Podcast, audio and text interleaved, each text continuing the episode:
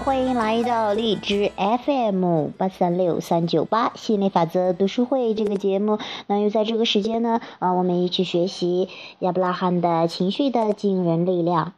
今天我们学习第十啊第九个实例啊，父亲去世了，我的生活也因此失衡啊。这是关于死亡哈，关于亲人死亡的一个调整的很棒的一个案例。那。因为这些事情呢，呃，也是说是常见的吧，或者说是一种自然的现象吧，那可能每个人都会碰到的，嗯嗯，我也希望呢，你能够从中去找到有所解脱的想法，调整好你的心情，然后继续在这个世界上好好去玩儿。好，我们看一看这个例子是怎么说的。大约一年前，我的父亲去世了。直到现在，我还没有从悲痛中缓过神来。我不明白的是，我的悲痛从何而来？我离开家已经二十多年了，一直独自生活。他去世的前几年，我更是很少见他，每次都是匆匆忙忙的回家看看，一年大概也就几次。可就是这么几次，我们也没什么可说的，大部分都是沉默和一些毫无意义的对话。我一直认为自己跟父亲之间的鸿沟很深，可当他真的去世了，我却如此痛苦。为什么呢？比如，如果你一直为某件事苦恼，你已经连续好几天都在殚精竭虑地考虑这件事，这时候你跟另外一个人聊起你的苦恼，你很快就认同你的苦恼是很正常的，并长时间的、更具体的跟你探讨你的苦恼。对你们来说，两个人来说，针对这个这件不是很让人高兴的事情做讨论，要比换个全新的话话题更省力也更简单。如果还有其他人也参与了你们的讨论，那么他们很可能也很快的投入到你们你的苦恼的主题当中去，因此你俩形成了讨论磁场实在是太强大了。当然，其余的人也会受不了你的苦恼，起身离去，或者是中断讨论。但是，他们几乎不太可能更换一下跟眼前苦恼不太沾边的话题，他们做不到。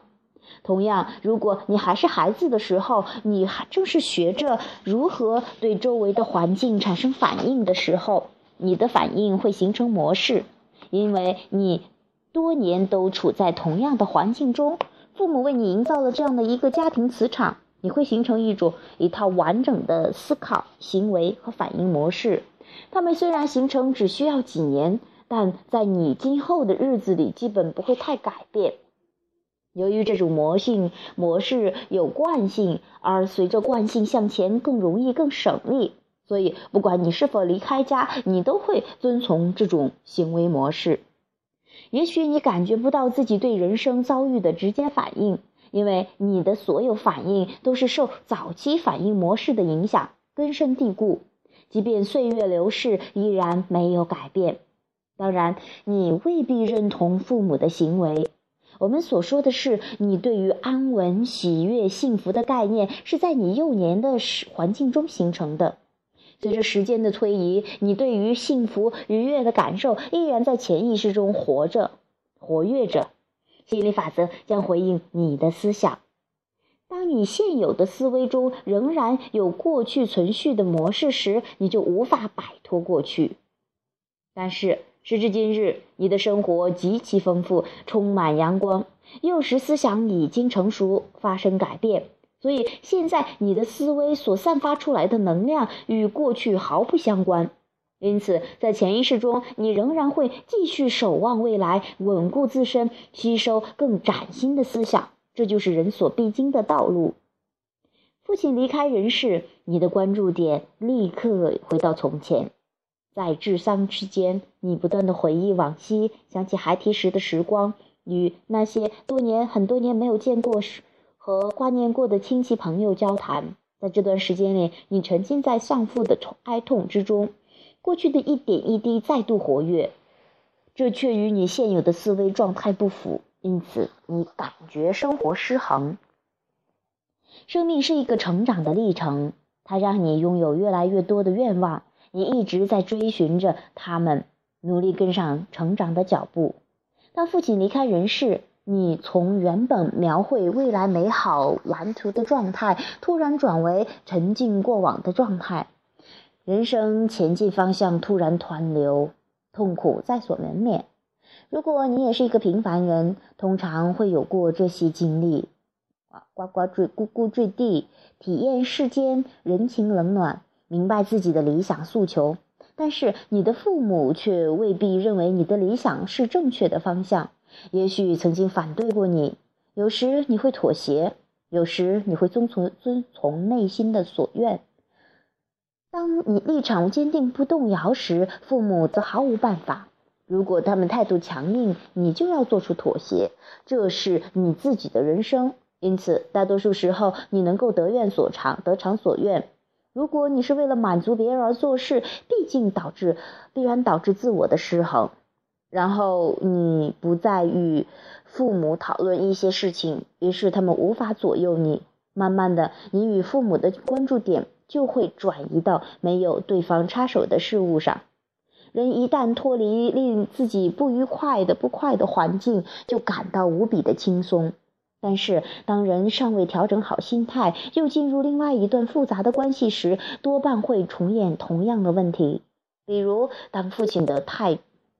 独断专横，女儿愤而离愤而离家出走，可到头来竟嫁给了同样的大男子主义的丈夫，真的是令人崩溃。现在我们从遵从内心所需和关注外在的角度来讨论你与父亲之间的互动关系。这些年来，你与父亲的关系发生了翻天覆地的变化。也许你在这样想：我觉得难过，我特别伤心，我没想到父亲走得那么快。我无法控制这种状况。他在的时候，我没能多陪陪他，我觉得很遗憾。我们俩都不喜欢对方。实际上，我并不知道他在想什么，我也不知道他在想什么。真希望他的人生可以更完美。这些想法清晰地显示了你当下的思维。在这种情况下，有这种反应没有错，你不必要自责。从以下语句，你能看到这种思维给你的回馈。我一直想改善跟父亲的关系，我尝试还不都尝试的还不够，我不知道应该做怎么样做。如果我知道在父亲还在人世的时候，我一定会去做的。我们的关系算不上糟糕，也许我们之间没有大家所谓的那种父子情。这样的想法依然对心情没有什么改善。你可以继续培养积极的想法。我们的关系就是我们的关系，不好也不坏。其实我们只是对方生活中的一部分，很重要的一部分，但也不是全部。我希望我不是为了他而活，我也不希望他是为我而活。尽管我们是父子，也许什么事儿也没有，也许我们就应该是这个样子。感觉舒服了些了吗？稍微放松一下，暂时忘记哀伤，抓住这个感觉，继续正面思考的旅旅程。但是，其实我还是希望。我和父亲的关系是人生中最重要、重要的一部分，但不是全部。对于父母为我的人生所铺就的道路，我感激万分。人生如同时光，一旦逝去就无法回头。我不想从头再来。我，你是不是感觉轻松了许多？我们继续。有许多事情等待我们去，等待我去思考。我经历了很多，这些事带给我丰富的人生经验。过去的就过去了。它是我重要的一部分，但是珍惜眼前才最重要。回顾前面所走的路，我真的很开心。我坚信我的未来会更好。在这个过程中，过往的所有会一一浮现在你的眼前，你却懂得如该如何处理。当父母有一个人过世，会令你的正视死亡，并感到人生不易，生命脆弱无常。过去的碎片让你坠入无限的悲伤。这时候你要明白，现在所有哀伤的情绪都是负面的。要走出困境，应该寻找让自己心情明快的想法。通过这个训练思维的过程，能够让你走出泥道，化解内心深处的抗拒情绪。我们坚信，只要你愿意尝试，不但能够找到更多令人愉悦的想法，也能够找到内心真正的力量。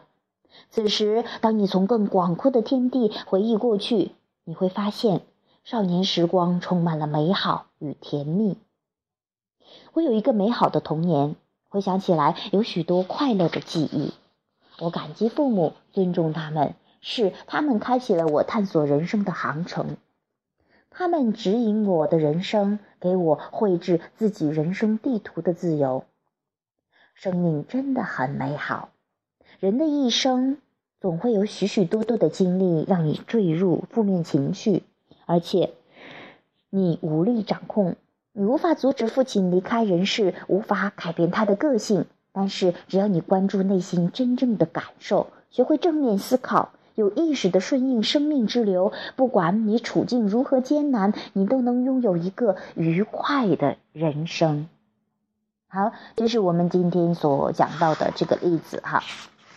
关于死亡的，关于亲人去世的这样的一个例子，那呃，确实呢，嗯，我对于死亡呃来，这个呃，在可能很多人都会有一种恐惧，或者是不安，或者无能为力这样的一些情绪。但是，当我们明白了生命是永恒的，其实啊，死亡只是改变了视角而已，你的本源能量改变了视角哈啊。那你知道，只要你跟自己的啊本源契合，内心契合，你依然可以感受到对方的，感受到你想要的那个人，依然可以从你从这个呃这个悲伤痛苦中走出来。不是说你非得要这个，因为你太知道了，你掌控不了这个事实的。就是说你不能阻止亲人的离去，你不能阻止，不能改变他们，你唯一能改变的就是自己的关注点，自己的情绪。哈，好，我也希望。嗯，能够这样的一个例子能够启发到你。好，本期的节目就到这里啊！有兴趣继续交流的朋友，欢迎加入我们的 QQ 群三八四幺七七六八七，QQ 群三八四幺七七六八七。啊，目前每周二三四晚啊会不定时的会有公开课，有兴趣的朋友去到 YY 六九六五二九二九这个频道。